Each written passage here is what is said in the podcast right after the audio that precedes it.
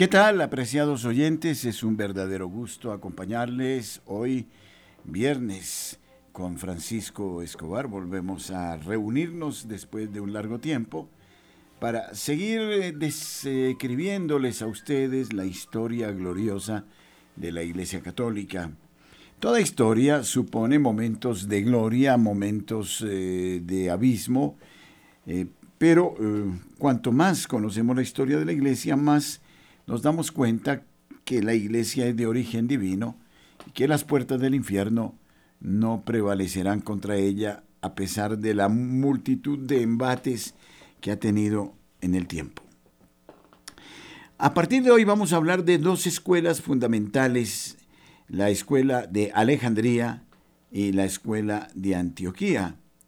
También vamos a destacar otra escuela, la escuela cartaginés escuelas teológicas muy, muy importantes en el desarrollo del pensamiento, de la reflexión en torno al acontecimiento de Cristo y de su doctrina. Esto ya después, eh, con mi saludo Francisco, mucho gusto Francisco, ¿qué tal?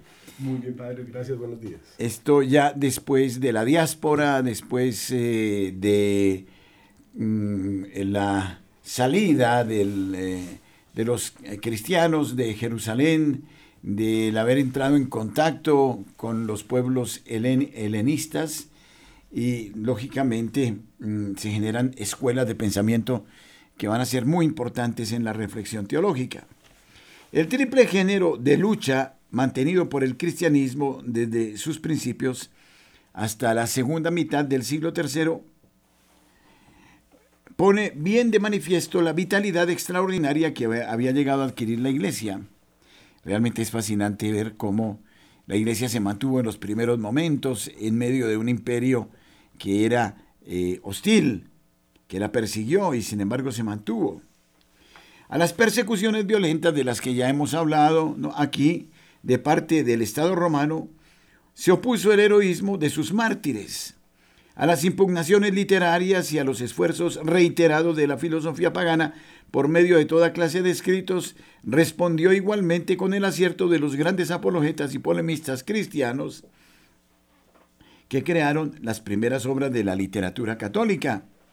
El trabajo intenso y perseverante de la herejía, que por efectuarse en el interior mismo de sus comunidades y provenir de sus mismos miembros constituía un peligro gravísimo para la fe y las costumbres. Parece que se repite la historia. es un ciclo permanente. Pero esto permitió la clarividencia de grandes doctores y la energía de grandes papas quienes pusieron en claro el dogma católico y estigmatizaron los errores y desviaciones heterodoxas. ¿no? Una de las desviaciones más recurrentes era el arrianismo, el gnosticismo, y sin embargo hubo una lucha de grandes padres de la iglesia, de grandes apologetas contra estas herejías. Ojalá suceda eso en nuestro tiempo. Eso es lo que nota uno como carente en estos tiempos, porque uno ve que Arrio es un presbítero de Libia, allá en el norte de África. Estamos ubicando a todos los oyentes para que vean todas estas escuelas. Todo esto es norte de África o el principio de Asia, la tierra más azotada por el Islam precisamente pocos años después. Allí, pues, Hipona, San Agustín con estas alturas. Eh, Antioquía, pues, eh, está orígenes. orígenes de una grandeza tremenda. Debería ser santo, pero se mutiló. Era muy, dicen que era todo lo cogía al pie de la letra entonces, cuando Cristo dice que hay unos que se hacen eunucos, él fue y se mandó a hacer eunuco. Por eso no es santo. Ave María. bueno, la iglesia surgía entonces de la lucha a mediados del siglo III, fuerte y robusta y más dispuesta que nunca a enfrentarse con los grandes enemigos que debían eh, salirles al paso. De esta vitalidad y energía interior, tan claramente manifestada en la lucha, dio el cristianismo la mejor prueba de las diversas obras literarias de este primer periodo y sobre todo en la organización de las primeras escuelas catequísticas, que bien eh, eh, podemos designar como primer conato de estudio científico del dogma católico, o sea, ya se crea un, eh, un estudio, una escuela que va a hacer un análisis sistemático de la doctrina católica y empieza a tomar las palabras de nuestro Señor, ¿no? Cuando Él dice, hacer esto en memoria mía, entonces mm. es este periodo en el que viene la didaje, vienen todas las obras importantes y se arma cómo debe ser la misa. Incluso en este momento todavía tenemos el rito eh, alejandrino, eh, estos después con el tiempo derivaron hacia la ortodoxia, que no es que sea mejor, de hecho no tienen las cosas que Cristo mandó. Y eh, entonces eh, todo el rito vemos que la misa empieza a enriquecerse, porque fueron 300 años hasta el edicto de Milán, donde mataron a todos los papas, todo el que se declaraba católico lo mataron, y todos los santos de los que hablaremos hoy fueron... Por eso es admirable, es admirable. este momento de la iglesia. Precisamente es de gran importancia su conocimiento pues nos abre la puerta para entrar en el alcázar de la ciencia cristiana que tanto debía ilustrar y embellecer a la iglesia en el periodo eh, siguiente eh, del apogeo de la patrología. Claro, eh, el, el catolicismo debía dialogar con nuevas culturas y esto no era fácil. Mantener la pureza de la doctrina con base no en una mera especulación, sino en el acontecimiento mismo de la salvación de Cristo, pues exigía un profundo análisis y en ese sentido eh, diríamos las herejías, si bien son nocivas, eh, si bien son malas, no obstante eh, exigían una reflexión profunda que ayudaba a conocer. Ojalá se diera eso en esta época, porque hay un neopelagianismo, claro que como pasa con siempre con los mamertos, ¿no? Los que son pelagianos acusan a los otros de ser pelagianos, pero los verdaderos pelagianos son, los que acusan. Exactamente, porque, porque quieren prescindir los neoarrianos. Hay un neoarrianismo, decía un filósofo recientemente católico, amigo eh, personal de Juan Pablo II. Es decir, una negación de la realidad del acontecimiento de Cristo. Es tan grave que ahora se inventaron el Cristo histórico. Entonces reducen a Cristo a un señor que montó un grupo guerrillero y quería destruir el Estado romano, lo mataron. Entonces sus discípulos dijeron, no, montemos otro grupo y decimos que resucitó y seguimos cobrando el diezmo y montamos un negocio muy bueno.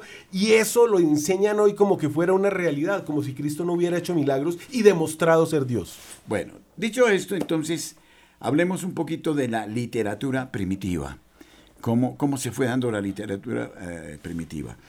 Los apóstoles y sus eh, colaboradores, eh, inmediatos sucesores, mostraron poca actividad literaria al comienzo, fue muy poco. El Evangelio se anunció no con palabras persuasivas de humana sabiduría, como dice Pablo, sino con argumentos de espíritu y virtud. La instrucción dada por los apóstoles se hacía de viva voz, por lo cual solo escribieron lo estrictamente indispensable.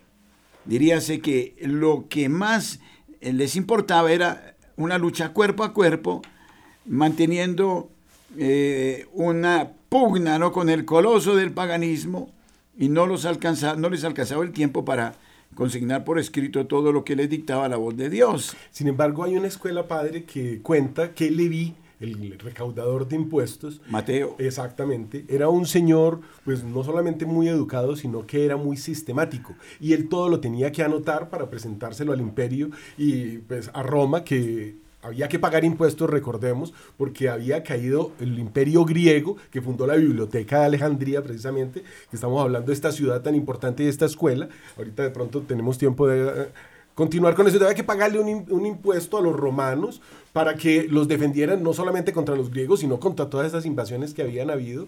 Y Leví escribió todo lo que, lo que escuchó decir a nuestro Señor en taquigrafía. Fue el primer evangelio escrito en el año 30 a medida que nuestro Señor iba hablando. Entonces esto ha desmontado algunas teorías que dicen que no, que eso se escribió después, que no, que eso lo escribió Constantino, que no, que eso se lo inventaron. No, Señor, en el momento se estaba consignando lo que decía el maestro. Los así llamados anteriormente hechos y dichos de Jesucristo, los iban recogiendo los apóstoles. Palabra por palabra. No hay que negar que también hubo tradiciones dentro de la misma iglesia, tradiciones orales que se eh, contaban unos a otros lo que había sucedido. Pero miremos las obras literarias iniciales. La primera, indudablemente, eran los símbolos de los apóstoles.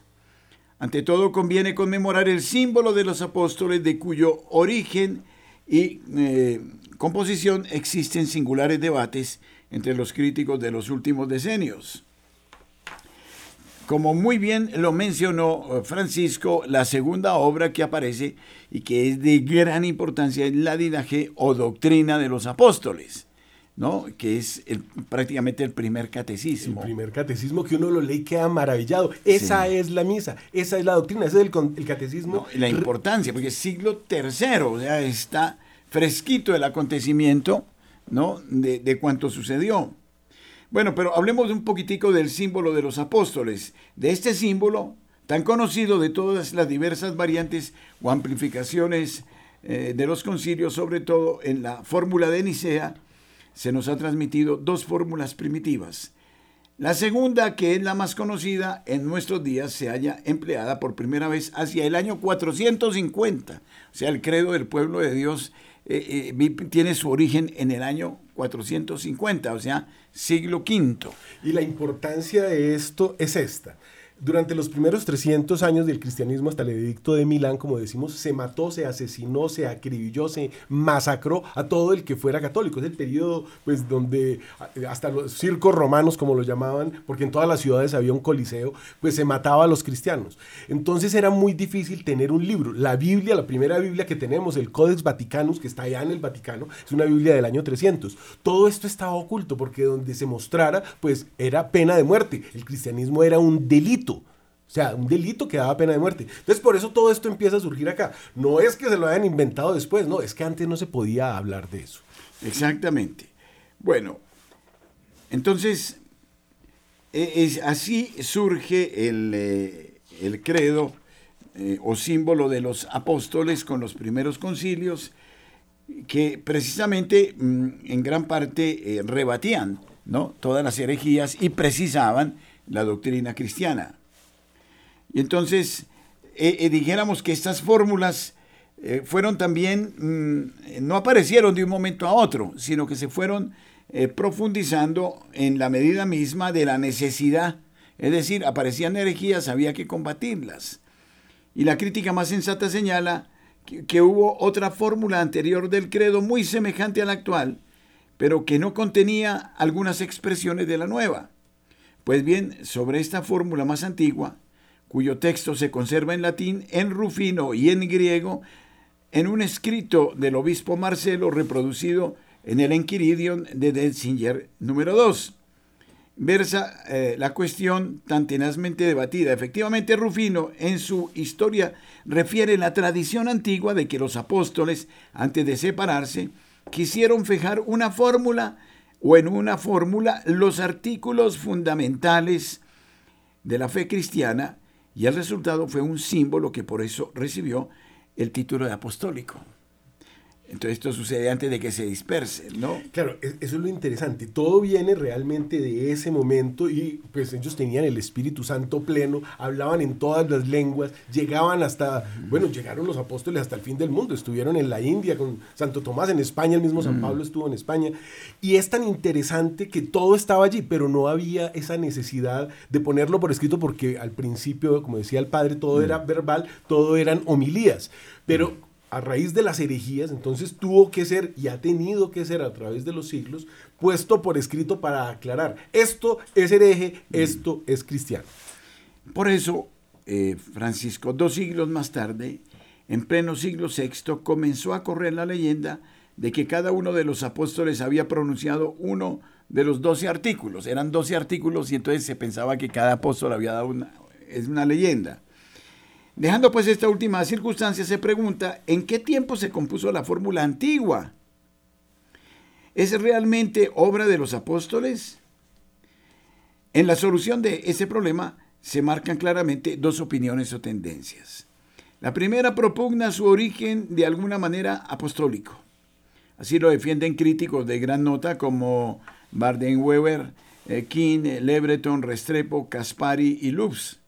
Y la segunda retrasa notablemente su formación con ocasión de las luchas contra el gnosticismo. Así lo defienden, entre otros, Harnack y Erhardt. ¿no? son hipótesis, dijéramos. Pero uno podría decir, padre, que es muy fácil. Creo en un solo Dios. Eso está en el Génesis. Al principio creó Dios el cielo y la tierra, no había nada más. Entonces, es que es muy bello. los Shema Israel. Exactamente. Que ayer lo recordábamos en la liturgia de la palabra. Es una belleza, ¿no? Sí, en, la pregunta del escriba. El primer mandamiento, el más grande, Shema Israel. Esto ya viene desde el Antiguo Testamento, ¿no? Eh, es claro. lo que ha hecho Cristo es perfeccionarlo precisamente. me pasó un caso gracioso. Estaba en Jerusalén, iba en un bus y de pronto tenía yo una alegría y dije, Shema Israel. Uy, eso todo el mundo. Y, eso crea, o sea, ese mandamiento lo tiene el judío escrito. En la sangre. exacto, es una cosa. Ese es el primer mandamiento. Sí. Es una cosa que todos tenemos Pero si analizamos el, los Shema Israel, ahí ya es un pequeñísimo credo, pero muy efectivo. Porque eh, lo enseña Jesús, ya ve Dios a su pueblo a través de Moisés, ¿no? Exacto. Amarás al Señor tu Dios, a Él solo adorarás, a Él solo servirás lo amarás con todo tu corazón, con toda tu mente, con toda tu alma, con todo tu ser. ¿No? Y ahí está, pues todo, o sea, el amor a quién, a Dios, al Creador, un solo Dios, por eso nos llaman las religiones de un solo Dios, todas las demás eso es paganismo, todas esas cortes celestiales llenas de dioses olímpicos o cosas terribles. Exactamente, entonces, eh, bueno, pero estamos hablando aquí del credo apostólico, están estas hipótesis, lo que parece más conforme con el resultado de la investigación moderna es que ya a fines del siglo II se advierte en Occidente una fórmula fija. A fines del siglo II. Qué importante esto. Porque es, muy cerca del acontecimiento de Cristo. Y es que allí el amor a Dios tenía que tener otra dimensión, Padre. Cuando uno se imagina que Dios caminó por este mundo, que se encarnó, se hizo hombre, yo creo que el sol iluminaba más bonito y las flores daban mejor aroma. Tenía que haber una alegría en la tierra y todas estas personas que vivieron ese periodo tenían que estar llenas de ese amor, de ese fervor y después ver ese milagro que incluso los paganos vieron en todo el mundo, hemos hablado de eso, esa oscuridad de la crucifixión y después este resucitar de los muertos que fueron a todas las familias a decirles mataron al Mesías. Esto es un hecho histórico, esto pasó. Entonces, claro, ellos tenían más claro ese amor, ese Shema Israel. Claro. Por ende, mm, ya desde el siglo II había una cierta profesión, había una convicción total, pero quiero decir ya como fórmula. Esta fórmula primitiva pudo ser la fusión de otras dos, una trinitaria y otra cristológica, que resumían en expresiones tradicionales los rasgos esenciales de la catequesis dada en Roma en torno al año 200 ya, ¿no? Ahora bien, eh, teniendo presente la tenacidad y fidelidad antigua en la tradición de dichas fórmulas, podemos muy bien afirmar que el símbolo apostólico en su forma antigua es de origen apostólico directamente. Tal cual. Y es tan así y es tan bonito que cuando dejan de perseguir, porque recordemos que Cristo el que me ame, que tome su cruz y me siga, y todos fueron martirizados, y todos querían ser martirizados. Estamos hablando de estas iglesias de Oriente, San Ignacio de Antioquía martirizado, San Cipriano martirizado, o sea, si vemos todos, el mismo San Agustín podríamos decir que fue martirizado, hayan cerrado en su ciudad cuando llegaron los vándalos y mataron a toda la ciudad, él murió poco antes de la enfermedad que ellos, ellos tiraban los enfermos sobre las tapias Mm. para que se, bueno, todos fueron martirizados. Y cuando se acabó el martirio, padre, ¿sabe qué surgió? Los padres del desierto. Como ya nadie me mata, entonces yo quiero ir a dar mi vida por Dios, se iban al desierto a escribir y ahí viene pues un periodo del que hablaremos. Sí, bueno.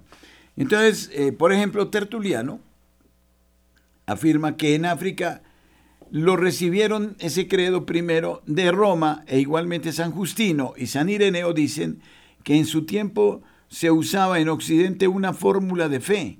Era sin duda el símbolo apostólico. Entonces, esta es, eh, dijéramos, la primera obra fundamental.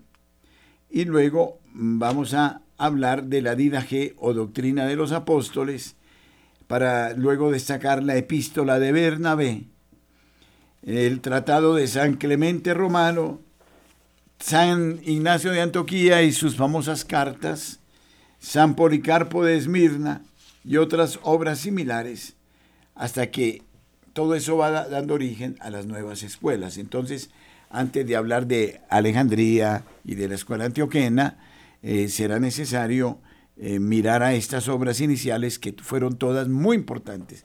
Símbolo de los apóstoles, ahora la Didaje. Entonces, ¿de qué se trataba la Didaje y por qué es importante? Pasando entonces adelante al tiempo inmediato después de los apóstoles, advertimos fácilmente que el campo de la literatura cristiana se halla casi enteramente desierto, como lo apuntaba Francisco, casi no se escribía en el comienzo. Solamente se divisa algún pequeño oasis formado por pequeños manuales catequísticos, algo así como catecismos y resúmenes de moral cristiana. El más antiguo de todos es el conocido con el epígrafe de Didaje, es decir, compendio de la doctrina de los apóstoles. Los dos caminos. Quienes enseñamos el catecismo debemos saberlo, ¿no? Porque los catecismos están en eh, una línea de continuidad, dijéramos, ¿no? Y es fundamental conocer la Didaje, esta obra estupenda. Esta obrita de un autor desconocido resume, no, no se conoce el autor, ¿no?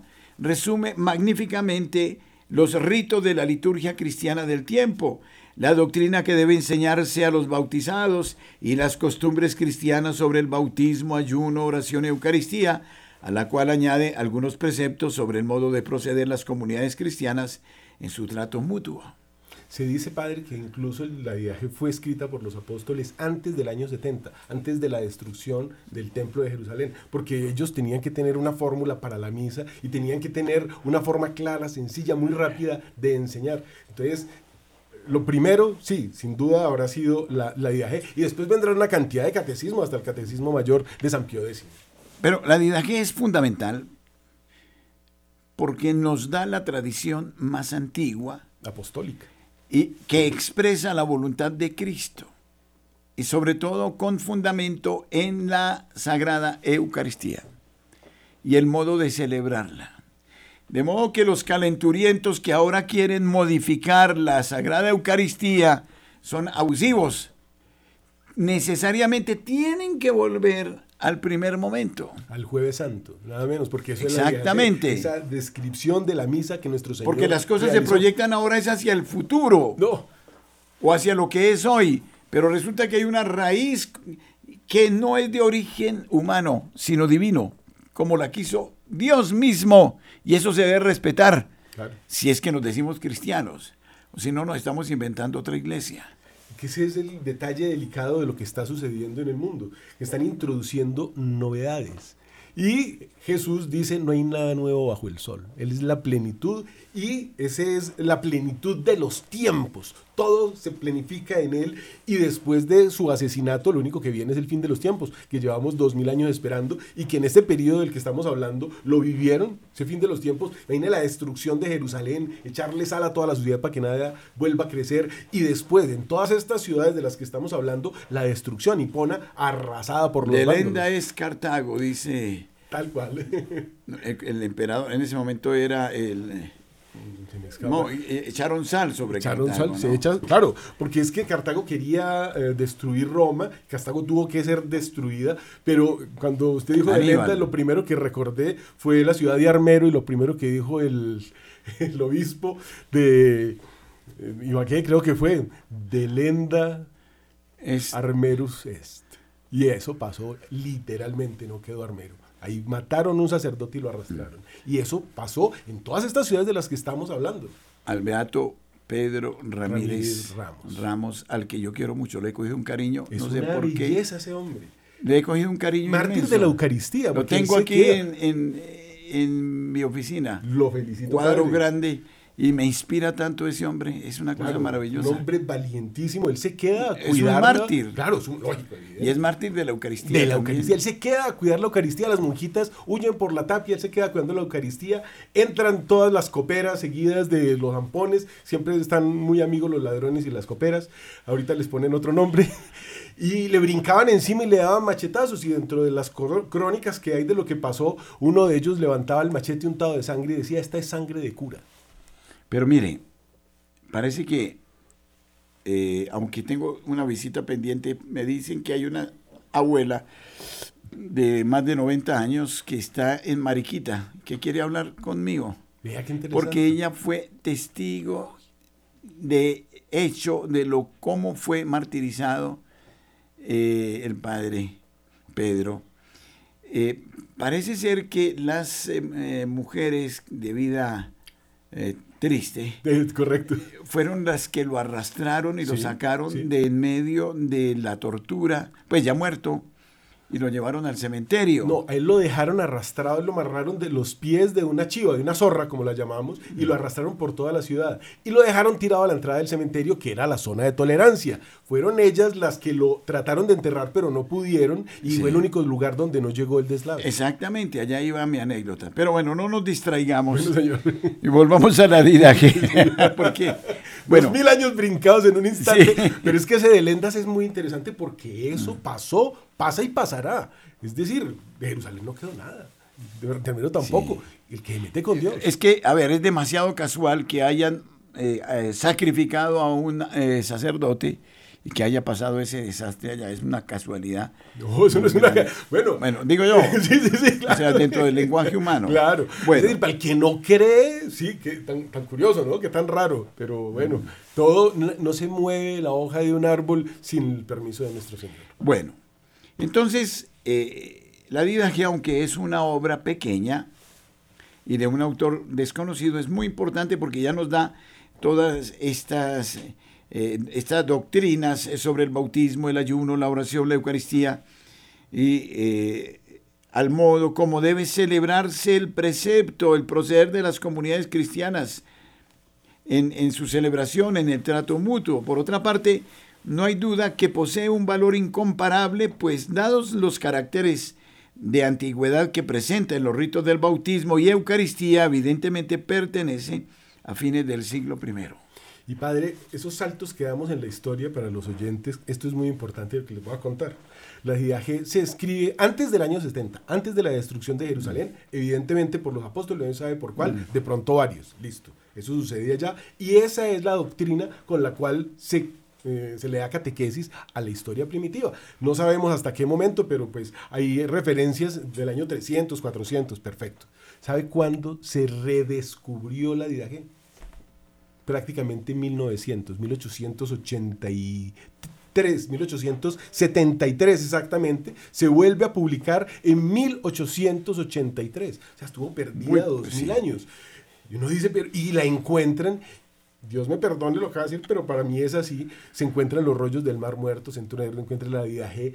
Había un movimiento de hereje fundado en 1517 que decía que la Biblia había sido adulterada y que todo eso se lo habían inventado los hombres por el camino y que todo eso eran mentiras, mitos y leyendas. Eso es lo que a veces ya hacen llamar protestantes, que pues son herejes y están excomulgados. Esos señores que estaban negando eso y Dios que deja que aparezca la Didaje original, los rollos del Mar Muerto, y nuestra Biblia, conservada por la Iglesia, que es santa, a la coma, perfecto, escrito como se escribió al principio, no hay ningún cambio. Por eso mismo entonces se explica, ¿no? Que en algunas de iglesias de Oriente, sobre todo en Egipto, alcanzara tanto crédito la deidad G que Clemente de Alejandría lo cita entre los libros de las escrituras. Claro, es que eso es lo que nadie se explica, ¿por qué no quedó en el canon? Debería estar dentro del canon. Pero, ya era una aplicación práctica del canon mismo, ¿no? Ese era el misal romano de aquellos tiempos. Sí. A este mismo tipo pertenecen otros manuales de instrucción cuyas prescripciones presentan un carácter tal de antigüedad que su contenido puede muy bien remontarse a los tiempos apostólicos o a los inmediatos siguientes. Citemos, entre otros, el orden eclesiástico de Egipto del siglo III que debe identificarse con la tradición apostólica de San Hipólito y las constituciones apostólicas bastante posteriores, particularmente los 85 cánones apostólicos en ellos contenidos, pero que gozó de gran prestigio en la antigüedad. Digna de especial mención es la Didascalía, que esta es otra obra muy importante y eh, eh, también se le llamaba a la didascalía doctrina de los doce apóstoles y de los santos discípulos del Salvador. se compuso en la primera mitad y tal vez en los primeros decenios del siglo III. Es un poquito posterior a la que y recoge costumbres muy antiguas, formando así el lazo de unión entre los tiempos posapostólicos y el siglo III. Que señores teólogos, hay que volver allá. No hay que ignorar eso. No lo podemos borrar de un brochazo. Ese Cristo histórico que no hacía milagros, que para estudiarlo entonces sacan todos los milagros y dejan la parte humana. Pero por Dios, ¿cómo va a ser ese el Cristo histórico si Cristo es Dios, verdadero Dios y verdadero hombre? Esa escuela alejandrina que... determinó eso contra las herejías de Arrio no la conocieron. ¿Quién sabe en qué facultad estudiaron? A ver, estamos hablando de la fe cristiana que parte de un acontecimiento histórico de real. Hecho, la encarnación del Hijo de Dios, su vida pública, su predicación, su transfiguración, su pasión, muerte y resurrección. ¿no? Amén de todos los milagros que se narran y que hoy queremos reducir a meras figuras literarias. Es decir, un Dios que no cabe en todo el universo se encarna como niño y eso estaba escrito desde el Antiguo Testamento y hay como testigos los reyes que recibieron a los reyes magos que dicen, sí, vaya busque dónde dice eso, sí, nacerá en Belén Efratá, y él los manda. Estamos hablando de Herodes que manda a los tres reyes magos, hechos históricos, y después la oscuridad de crucifixión, y después todo lo que sucedió, hechos históricos. Ese Dios existió, no es un mito. Exactamente, de suerte que eh, desde ahí parte la realidad de nuestra fe, no parte desde la especulación, porque es que ahora se crean, eh, eh, ¿no? cánones, dijéramos, desde lo que se especula, desde lo que se dicen, pero no es de un acontecimiento. Y el acontecimiento en sí, y de por sí, el hecho. Todos los griegos que eran filósofos y tenían amor al saber. Todo lo que fuera saber, el mismo Orígenes tuvo ese, bueno, ese gran, ese gran pecado, digamos, de creer que las almas existieron por siempre. No, señor, eso es como irnos a la reencarnación, que las almas no las crea Dios en el momento es una cosa impresionante. Entonces esa filosofía, ese amor por el saber, esa especulación cae a los pies de la teología, el acontecimiento histórico de un Dios que hace milagros, camina sobre las aguas, resucita muertos, devuelve la vista a los ciegos. Bueno, demasiado largo. Bien, entonces aquí ya eh, entramos a hablar de los padres apostólicos y de los padres de la iglesia. Son distintos. Los padres apostólicos fueron los que bebieron su doctrina al pie de los apóstoles. Hasta Sireneo de Dion, diría yo, ¿no? Que Sireneo fue discípulo. Exactamente. Y los otros ya pues reciben la herencia de los padres apostólicos. O sea, el que, al que le enseñó San Ireneo, ese ya es el padre apostólico. Sí, entonces eh, diríamos que hasta ese momento había una escasez de, de escritos cristianos a fines del siglo I y principios del segundo, brilla de repente ante nosotros el grupo de los llamados padres apostólicos, es decir, escritores eclesiásticos que estuvieron en contacto con los apóstoles. Estos son fundamentales. Claro. Y esto solo ya los hace acreedores a nuestra simpatía y nos garantiza el hecho consolador de que su testimonio nos transmite la legítima doctrina de Cristo hay que volver a los padres apostólicos. Mirar a esas fuentes son de primera mano de gran importancia. ¿Y, cómo escribían y cómo titulaban sus libros? San Ireneo de León, por ejemplo, escribe Adversus, herejes. o sea, contra los herejes. Él directamente se está enfrentando a las herejías que enseñan hoy en las facultades. Esa herejía no se puede enseñar, esa herejía ya fue combatida y demostrada. Y lo interesante aquí, padre, de esta escuela alejandrina es eso. Como era el debate filosófico, dialéctico, es decir, se utilizaban toda la retórica, todas las formas de expresión para demostrar un hecho.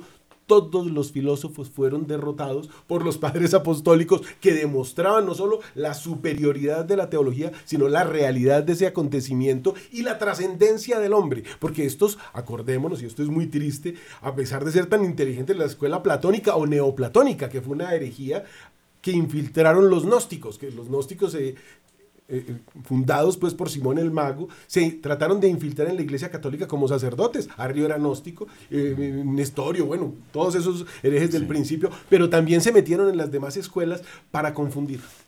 Y fueron tan importantes los escritos de los padres apostólicos que incluso algunos libros de ellos también se consideraron como libros sagrados, como libros parte del canon en algún momento. Claro, es que lo es, porque lo que dice es enorme, es, es, de una belleza. De hecho, cuando uno ve la, al principio de la iglesia se escribieron todos los villancicos. Entonces ahí está San Ambrosio, que fue ya de los padres de la iglesia, no con eh, contacto directo, porque esto ya es año 300, pero todos los villancicos, San Ambrosio de Milán, toda la música gregoriana, hablada entre vosotros en salmodias. Eso fue lo que se hizo la iglesia y esa es la misa cantada. Bueno, y vamos a mirar algunos escritos entonces de los padres apostólicos, porque son interesantes.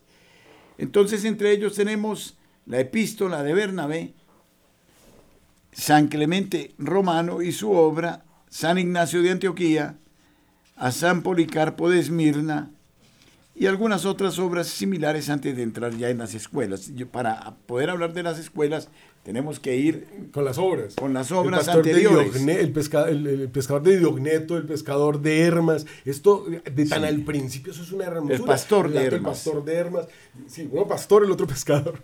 Eh, eh, esa construcción de la torre, esa forma tan hermosa mm. de describir lo que es la iglesia y las piedras de la iglesia y cómo hay unas piedras que encajan perfectamente mm. en la iglesia y otras que tienen que ser desechadas. Una forma tan linda de hablar de los herejes. Entonces vamos a hablar de la epístola de Bernabé.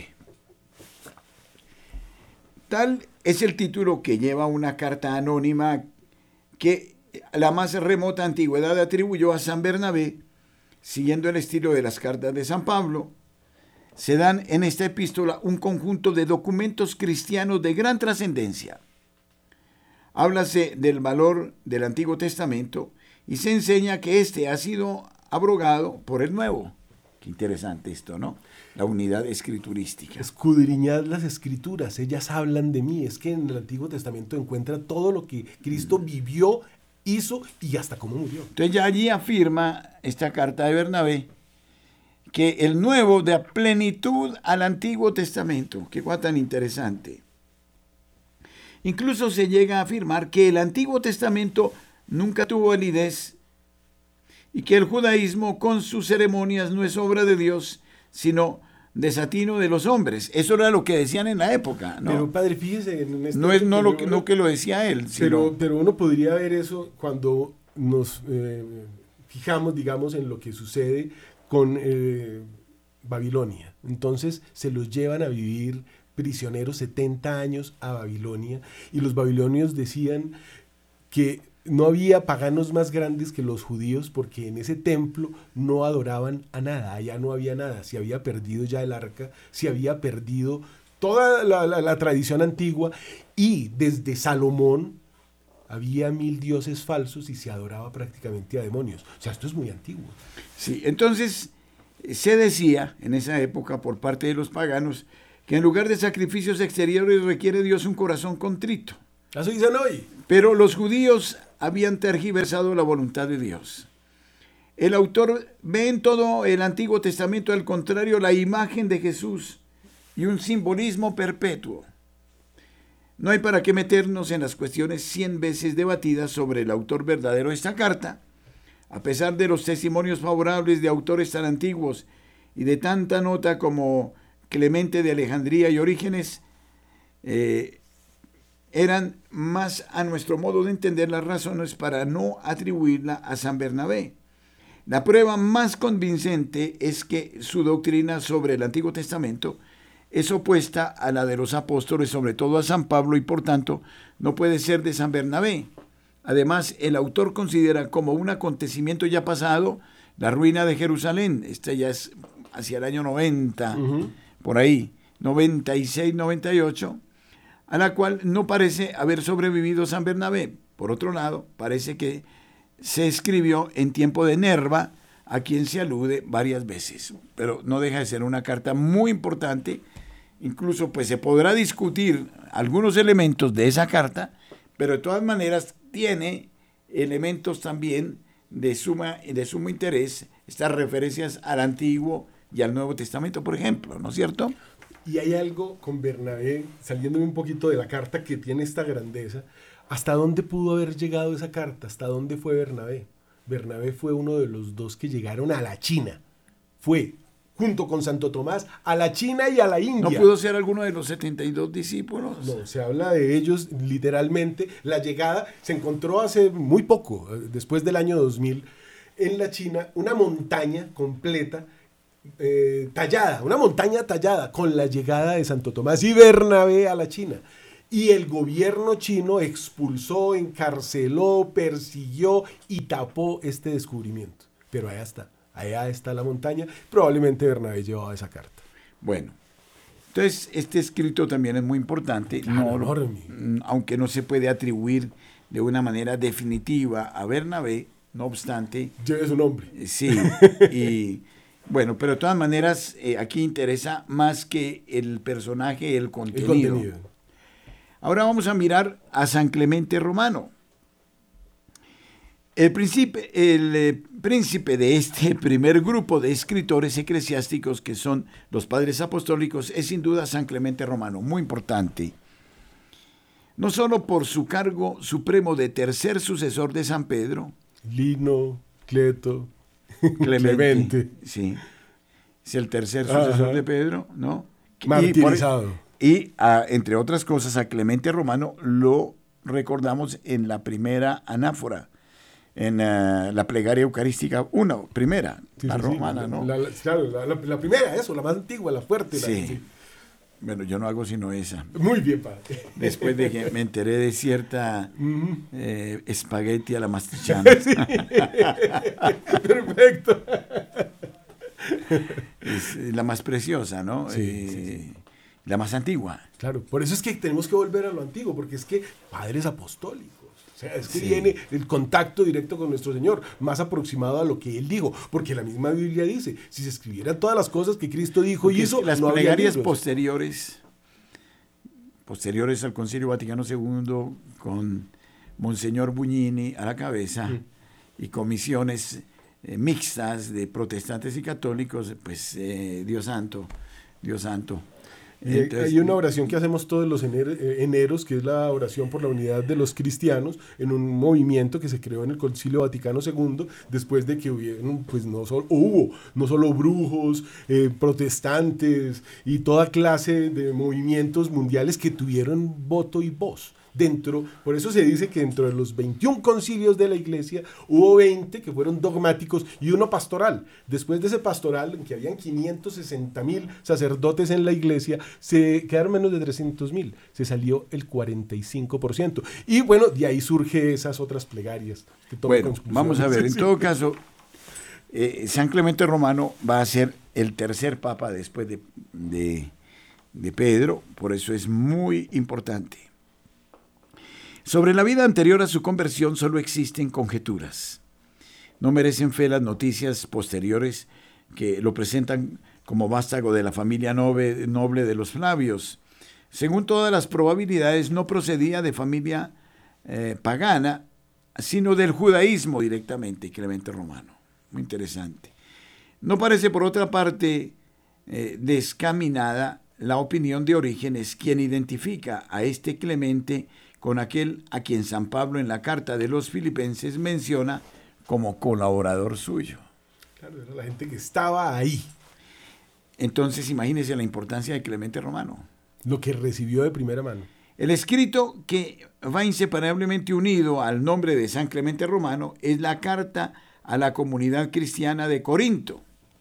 La ocasión fue el gran descontento que reinaba en la ciudad por la actitud levantística de algunos contra sus legítimos superiores, hasta el extremo que los habían depuesto de sus oficios. En estas circunstancias, pues, escribe San Clemente usando de su autoridad como pontífice romano y jefe de toda la iglesia. Con palabras persuasivas al mismo tiempo que enérgicas, procura hacer entrar en razón a los eh, levantísticos y poner fin a aquel desorden. El lenguaje es sencillo y claro, verdadero modelo de este género de epístolas instructivas. Ciertamente no aparece el nombre del autor en ninguna parte de la carta, pero nadie en la antigüedad ha dudado sobre ello. Las palabras de Dionisio, obispo de la misma ciudad, en la generación siguiente no admiten duda. Hoy hemos celebrado al santo día del Señor y leído en él vuestra carta, y la leeremos siempre como la anterior que nos escribió Clemente. Así escribe al pontífice de Roma. Por lo demás, fácilmente se adivina la importancia histórica de este documento, pues prueba el primado efectivo de Roma en un tiempo del que poseemos muy poca documentación. Sea, ya después de Pedro, Claro, es que eh, esa se reconoce fue la autoridad de Clemente no como sucesor, sucesor, de Pedro. Tercero. Sí. Por eso precisamente los disidentes modernos, sobre todo los protestantes, procuran por todos los medios posibles o negar su autenticidad o al menos dar otras interpretaciones a la intervención del obispo de Roma. Qué cosa tan rara, padre, que haya gente tratando de negar cosas que no vieron en iglesias fundadas 1500 años después de Cristo y se hacen llamar cristianos y después tomen toda la patrística para negarla sin tener bases ni argumentos y que Dios en su grandeza hace aparecer y aparecer cosas que demuestran eso. ¿Sabe cómo se eh, representa al Papa Clemente? Hemos oído hablar de los últimos dos años de una guerra tremenda por allá en un sitio de Europa, Crimea. Una cosa horrible, desde el 14 los rusos invadieron Crimea, porque- eh, rompieron una presa y ahorita eso está radioactivo. Todas las barbaridades del mundo. Y me dice, pero ¿qué tiene que esto? ¿Por qué está hablando de eso aquí? Porque es que nada menos que a San Clemente se lo llevaron a Crimea deportado, le pusieron un ancla en el cuello y lo arrojaron al mar, así lo martirizaron. Todos fueron martirizados. Este en Crimea, por eso el ayer y el hoy están tan cercanos. Allá hubo un cristianismo y eso es lo que están persiguiendo hoy. La guerra de hoy, así como la Segunda Guerra Mundial fue contra los católicos, esta que debe ser la tercera o nadie sabe, es contra los católicos. Hay un catolicismo muy fuerte en Ucrania y allá en Crimea se asesina a San Clemente. Entonces, aquí este Clemente aparece con una autoridad papal, que por eso mismo se le atribuyeron después diversos escritos con el fin de eh, avalar su nombre.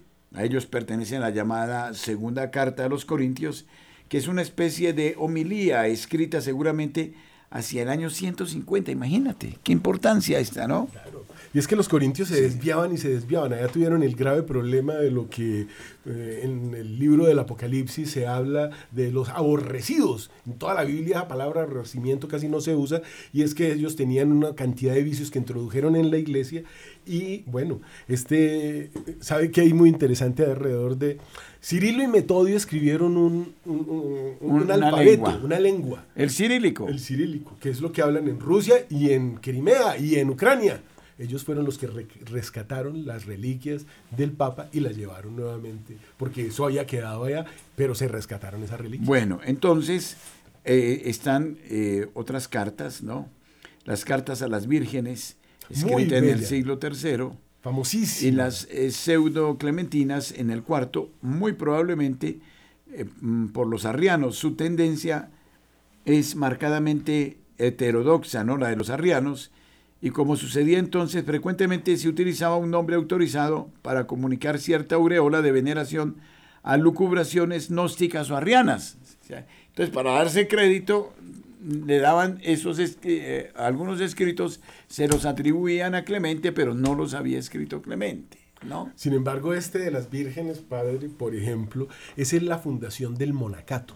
En todo el Antiguo Testamento y en todo el mundo antiguo y los chinos y los romanos y los griegos y todas las culturas y los incas y los aztecas, no existió jamás la virginidad ni el monacato de hombres y mujeres. A partir de esta carta, porque ahí se está estableciendo eso de la virginidad sacerdotal, del, bueno, el monacato.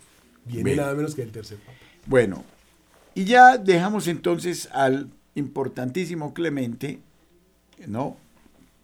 Romano para hablar de San Ignacio de Antioquía. Porque la segunda grande antorcha que se levanta en medio del cielo de la iglesia es sin duda ninguna San Ignacio de Antioquía. En la antigüedad se le dio frecuentemente el calificativo de teóforo, hombre que lleva a Dios, y fue, según atestigua la tradición, tercer obispo de Antioquía después de San Pedro. Como se ha dicho en otro lugar, durante la persecución de Trajano, sufrió el martirio en Roma, devorado por las fieras. ¿no? él, no fue papa, pero sí fue eh, eh, importante. Es que Antioquía tiene esa gran importancia de ser el primer lugar donde se les llamó cristianos a los cristianos. O sea que usted, si tiene el rosario y en ese rosario eh, está el Cristo, entonces usted es cristiano. Los otros no son cristianos, esos son herejes. Entonces, Antioquía es el lugar más importante. No solo se les llama cristiano, sino que surgen hombres de esta estatura que va a morir a Roma. Y todo Roma se convierte con el martirio de San Ignacio. Tampoco de él se han conservado grandes trabajos, sino solamente una colección de siete cartas que escribió al ser conducido a Roma para el martirio, a la iglesia de Éfeso, a la iglesia de Magnesia, de Trales, de Roma, de Filadelfia, de Esmirna y a Policarpo, obispo de esta última ciudad. Estas cartas, pocas en número y cortas en extensión, están llenas de las más sublimes enseñanzas. Esas son unas cartas que lo ponen a uno a llorar. Qué cosa tan hermosa. Primero está corrigiendo a las siete iglesias del Apocalipsis, que son las siete iglesias que figuran allí donde van a suceder todas estas cosas. Ya han sucedido algunas. Y la última se la escribe a los romanos, a quienes no conoce y va en camino de ser devorado por las fieras, porque él sabe que ese es su castigo. Y ahorita les leo un pedacitico de lo que dice en esa séptima carta. Realmente lo deja uno, wow. Particularmente la carta dirigida a los romanos ha constituido constantemente las delicias de las almas nobles y generosas por el abrazado amor a Cristo que en ellas manifiesta, hasta el punto de afirmar que Él mismo asusará a las fieras para que no se detengan y los sacrifiquen y muelan como trigo de Jesús. Y es que los leones que tenían meses de no comer, que los tenían preparados para que salieran enardecidos, cuando salieron y vieron a San Ignacio, se pusieron de rodillas, se echaron a sus pies tuvo que venir San Ignacio a golpearle los hocicos para que lo mordieran, para que lo atacaran, porque él quería ser ¿Eso como es verdad o es leyenda? No, eso es literal, eso pasó y lo vieron 60 mil tipos que estaban viendo ese martirio, entraron paganos y salieron cristianos al Coliseo Romano. Increíble. Increíble. Sin embargo, tan preciosos documentos han sido objeto de constantes controversias, indicio precisamente de su inestimable valor. La colección íntegra y auténtica de las siete cartas que tuvo ante la vista el historiador Eusebio no ha llegado hasta nosotros. En cambio, se nos transmitieron otras colecciones ampliadas. La más antigua que se conocía hasta la Edad Media es una, una de principios del siglo V que contenía las siete auténticas junto con otras seis añadidas. Esta compilación más extensa fue tenida por auténtica e impresa en el año 1500, pero en el año 1650 se descubrieron las siete cartas en su forma primitiva, que es la única que merece todo nuestro crédito, ¿no? Y en esa séptima carta dice, de nada me aprovecharán los confines del mundo, ni los reinos de este siglo. Para mí es más bello morir y pasar a Cristo que reinar sobre los confines de la tierra. Voy en pos de aquel que murió por nosotros. Voy en pos de aquel que resucitó por nosotros. Mi parto está inminente. Perdonad lo que digo, hermanos. No me impidáis vivir, no me rescatéis. No os empeñéis en que no muera. No me entreguéis al mundo cuando yo quiero ser de Dios. Y sigue. Esto es una hermosura. Lo querían rescatar en todas partes. Él dice, no, quiero morir y ser molido como el trigo de Cristo. Pero además Ignacio Antioquía también tiene en sus cartas una defensa de la Sagrada Eucaristía. Es una belleza, sí, señor. ¿No? Y, prácticamente es, es, hermosísimo porque toda su apologética parte desde el misterio eucarístico. Y por ende, desde el misterio eucarístico rebate todas las herejías. Es Dios mismo que no podemos comprender, pero que está aquí y hace milagros. Una cosa hermosísima. Cuando está enfermo, recibe la Eucaristía y se sana. O sea, todas las cosas maravillosas que conocemos, dichas por los padres que lo vivieron. Exacto. Yo creo que hay que rescatarlas. Bueno, hay mucha, mucho teólogo. ¿Sabe cuántos obispos eméritos hay en Colombia? No, señor. Pasan de 60. Vea qué belleza. Sabios. todos sabios. Sabios. Claro. ¿Qué tal si esos sabios comenzaran a usar los micrófonos? ¿Cómo los traemos, padre? ¿O les llevamos el micrófono? Para que de esta doctrina, porque la han dado siempre. Claro. Como nunca antes es necesaria. Hoy es que se necesita. Y tenemos suficientes doctores de la iglesia aquí. Claro, toda la educación que no hay superior Sí, en el mundo. Y de ellos demostrado. yo cono- he conocido a muchos que eran eximios defensores de la moral, de la interpretación recta de las sagradas. Oiga, aproveche, porque están lúcidos. Claro. Esa es la belleza de la iglesia. Hombres justos. Exacto. Entonces, yo creo que si bien están en uso de buen retiro, no obstante, desde el punto de vista doctrinal, podrían ser magníficos expositores hoy. Algunos siguen escribiendo y escribiendo, pero ¿qué sacamos con escribir tanto? ¿no? Y lo que Lo decía en el Antiguo es- Testamento, los ancianos, sí da a ellos, ellos tienen el conocimiento. Se nos fue el tiempo. sí, señor. Bueno, hasta la semana próxima, si Dios lo permite. Amén. Gracias. Gracias, Padre.